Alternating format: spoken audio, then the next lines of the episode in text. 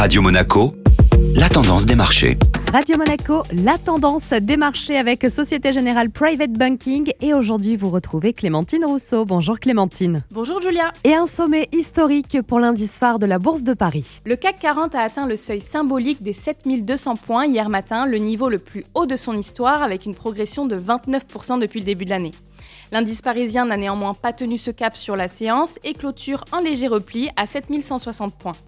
Les investisseurs sont tentés par les prises de bénéfices en cette fin d'année et se posent des questions sur les défis à venir en 2022, à l'image de la pandémie, de l'inflation et des changements politiques monétaires aux États-Unis notamment. Le groupe Téléperformance prend la tête du CAC 40. En progression de près de 2% en séance hier, le leader français des services en solutions numériques monte en puissance outre-Atlantique avec l'acquisition de Centure pour 400 millions de dollars. Cette opération devrait être bénéfique pour Téléperformance qui s'offre de nouvelles opportunités aux États-Unis. La tendance des marchés sur Radio Monaco avec Clémentine Rousseau. Merci.